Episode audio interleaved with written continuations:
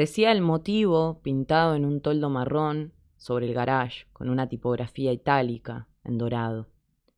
Decía el motivo con la misma tipografía, pero con luces de neón azul, sobre una marquesina de roble con barniz descascarado que se elevaba entre dos araucarias. Podías leerlo solo de día. De noche se leía le motiv. No era francés. La E y las O se habían quemado y el abuelo se resistía a repararlas. Cada vez que la abuela se lo recordaba, él la miraba con cara de museo sin emitir una palabra. Ubicado sobre la colectora de acceso este, esa que, como había citado mi tío Pocho, un día acabó por construirse, el motivo era un salón de fiestas de dos pisos. Era también la casa de mis abuelos paternos. Lo único que separaba el salón de fiestas de la propiedad familiar era una puerta corrediza de plástico. Una precaria y destartalada puerta que nunca podíamos cerrar por completo porque se trababa. La falla, otra de las innumerables deficiencias que mi abuelo evitaba reparar, había desencadenado todo tipo de mecanismos para arreglarla entre los familiares, mozos y caseros. Yo, que era apenas una nena, celebraba el hecho de que el abuelo no la reparase. El espacio que quedaba entre el marco de la puerta y la puerta creaba una mirilla, un puente entre el glamour vulgar noventoso y la rusticidad de una casa de ancianos. La casa, con el salón pegado al lado, como si fuera de chapa, probablemente sea la obra arquitectónica más ecléctica de este siglo. Ni siquiera el Palacio de Aguas Corrientes conglomeraba tantos estilos. Mientras la casa presentaba un estilo patricio, aunque considerablemente venido a menos, el salón emulaba una suerte de Partenón griego. Algunos sectores habían sido emparchados por otros estilos arquitectónicos y materiales que al abuelo le interesaba explorar, en especial el Durlock, con el que levantó la mayor parte de las edificaciones en sus últimos cinco años de vida. La tía Otilia solía decir, Cholo es un faraón que construye en vida su propio mausoleo. Ambas construcciones, así combinadas ante los ojos del mundo racional, eran un claro resultado de la manía por edificar, de una afición obscena por innovar y economizar al mismo tiempo. Las fronteras casi inexistentes entre el salón y la casa borraban los límites entre lo público y lo privado. Para detectar las zonas que pertenecían al salón y no a la casa, bastaba mirar el techo. Si estaba martillado con chinches que iban quedando de globos y adornos que colgaba la tía Oti, se estaba en territorio comercial. Si sonaba Gardel a todo volumen, el abuelo era sordo, se estaba en la casa familiar. Existen los negocios familiares donde cada integrante de la familia tiene destinado un rol, y existen los negocios familiares del conurbano, donde cada integrante de la familia tiene derecho a su changa. Tía Silvita, que en la semana se ganaba la vida como psicoanalista, los fines de semana se convertía en disjockey del salón. Además, gestionaba la fotografía y la filmación. Tía Otilia, ya jubilada, contadora de profesión, junto a sus hijas, ofrecían los servicios de decoración. Centros de mesa, globos y arreglos florales eran algunas de las tareas que comprendía su labor en el motivo. En la recepción te recibía Maruca, una de las amigas más íntimas de la iglesia de la abuela. Papá, que por aquel entonces ya tenía el Instituto de Computación, comenzó a contemplar la alternativa polirrubro como el resto de la fauna de tías. Me acuerdo de verlo mondarse con un escarbadientes, sacar pedazos de comida junto a argumentos del tipo Flaca, tenemos que meternos en la parte de la comida. Fíjate que con no cagar a la gente ya tenés una ventaja frente a la competencia. Vos viste los caterings, te dan de comer por dos pesos, pero te cobran fortunas. Dijo catering durante los primeros dos años del emprendimiento familiar, por alguna razón pensaba que, al ser un término anglosajón, debía pronunciarse como Kate Winslet, y por alguna razón aún más compleja, nadie se animaba a corregirlo. Yo soy, esencialmente, resultado de una infancia en este lugar, de crecer y vivir y sentir a las apuradas, antes de tiempo, todo lo que llega en cierto momento. Yo soy un alma vieja, pero decime, ¿ahí hay aire acondicionado? Esa es la clase de preguntas que hago si hay que ir un boliche. Y digo hay que ir para enfatizar el hecho de que es algo a lo que me arrastra mi círculo social. Ni siquiera me gasto en bailar de compromiso. Me emborracho en la barra, hago un análisis depresivo de la noche y controlo el reloj para saber cuándo puedo tirar bomba de humo en un horario prudente, cosa de no recibir reclamos.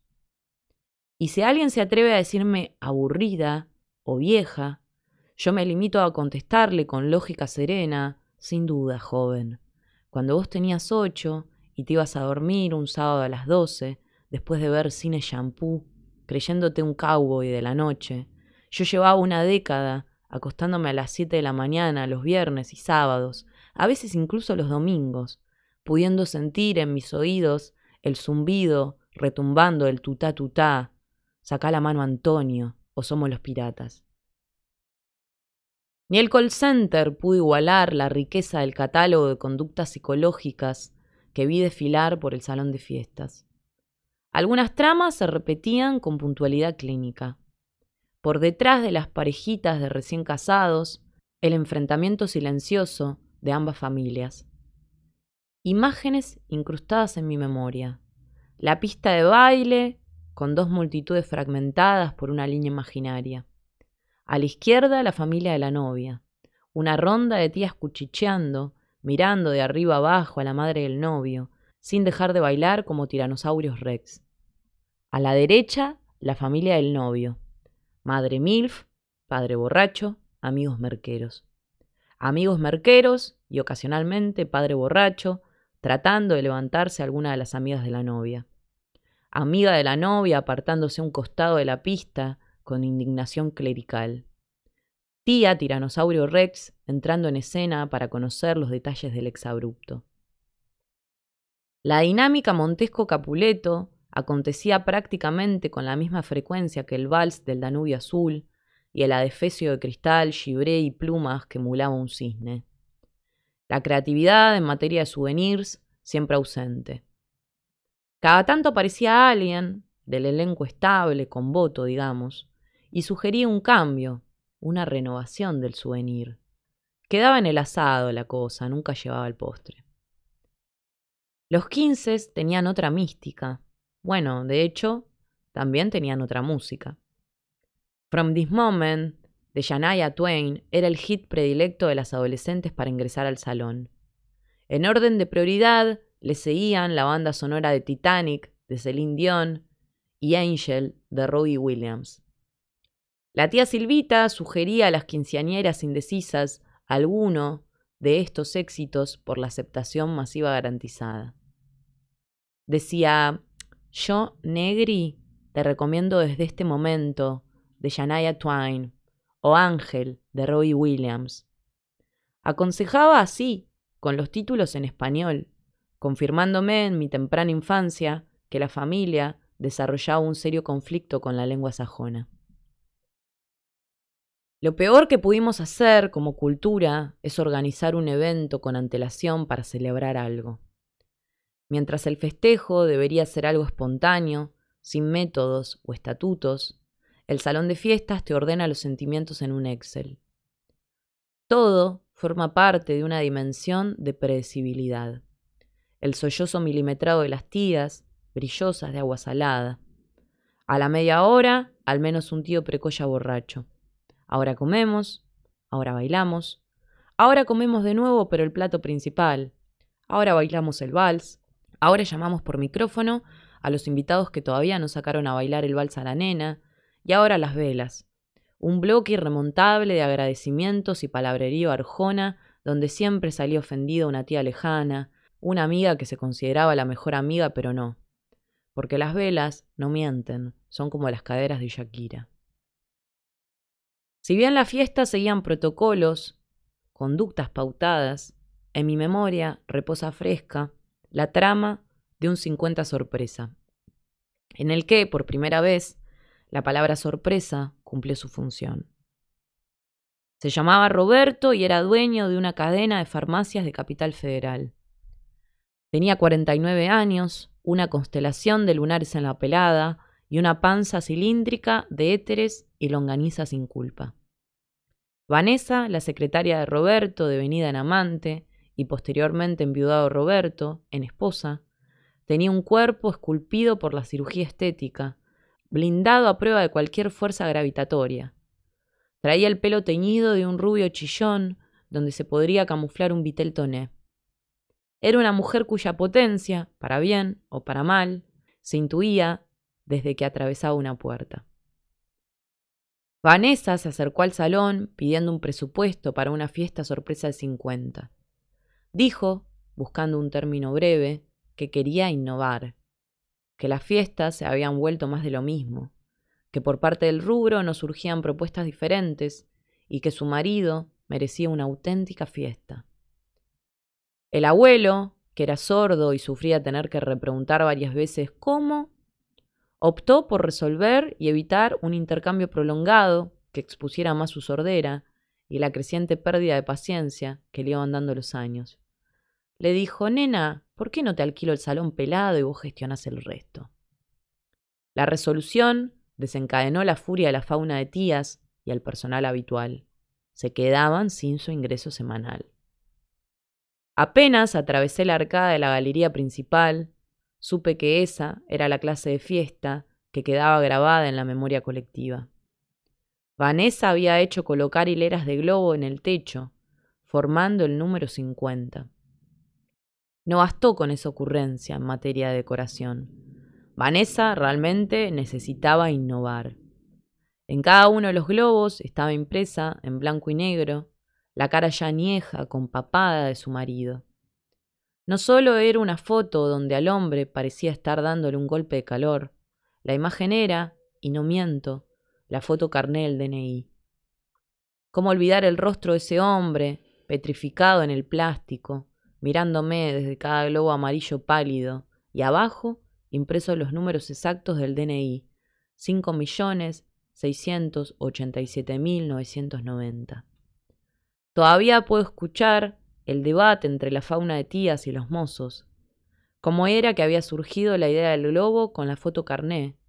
Si era una persona con tan pocos recursos que no pudo implementar bien la idea, con una foto decente, si se había dejado estar y cuando se acordó de los globos era la foto del DNI o nada. Todos pensamos que con el detalle del globo, la cuota de excentricidad, de innovación, como señalaba Vanessa, ya estaba cubierta. Hasta que la tía Oti irrumpió en el comedor y con cara de muerte anunció parece que va a salir de adentro de la torta. ¿Qué clase de vertiente neurológica de la idiotez te puede disparar una idea así? La tía Silvita, que en la semana se ganaba la vida analizando individuos con más patologías, pero ciertamente con más sentido común que Vanessa, dijo indignada esta chica habla de innovar y sale una torta como caramelito en barra. Me parece una ridícula. Nadie quería perderse el instante exacto en que el viejo, engañado por sus amigos, creyendo que iba a una convención de farmacéutica, se encontrara con su mujer veinteañera saliendo de una torta. Mozos, el personal de limpieza, los abuelos, la fauna de tías, todos los que pertenecíamos al otro lado de la puerta corrediza, al lado lúgubre de la fiesta, nos fuimos ubicando cual palco del Colón para tener una vista privilegiada. Me queda... ¿Cómo explicarlo? Me queda esa imagen, como una postal atada al párpado. El cielo limpio plagado de estrellas, como una fotografía de sí mismo. Los invitados procurando ocupar su puesto coreográfico, escondiéndose, aguardando con ansiedad infantil la llegada de Roberto, la fauna de tía salivando, regocijándose en la espera. Más de un farmacéutico que no alcanzó a quitarse el guardapolvo. Ver a ese pobre hombre entrar con cara de seriedad farmacológica, mezclada con inocencia. La gente gritando sorpresa a destiempo, porque la gente siempre grita a destiempo. La torta moviéndose como un panificado satánico. Vanessa emergiendo del interior sudada, con crema chantilly resbalándole por su cuerpo tallado por los dioses griegos. Los invitados, desconcertados. La platea familiar, descontrolada. La tía Silvita, diciéndole al abuelo, esto iba a ser un desastre, te lo dije, papá, con una mirada que podría haber fulminado a cualquier individuo que se interpusiera entre ellos. Y luego Roberto, aminorando el paso, perdido en la opacidad de las caras, tomándose con una sola mano el pecho, como si la atmósfera del salón careciera de oxígeno, diciendo tan solo ay, ay. Y bueno, Roberto derrumbándose como un viejo roble frente a su mujer veinte años más joven. Roberto ya en el piso y yo ahora acá, escuchando a papá recitar historias hechas de otros tiempos como efecto secundario a la nostalgia, dándoles consistencia a una serie de escenas que a veces, al recordarlas, me parecen un sueño vago y difuso.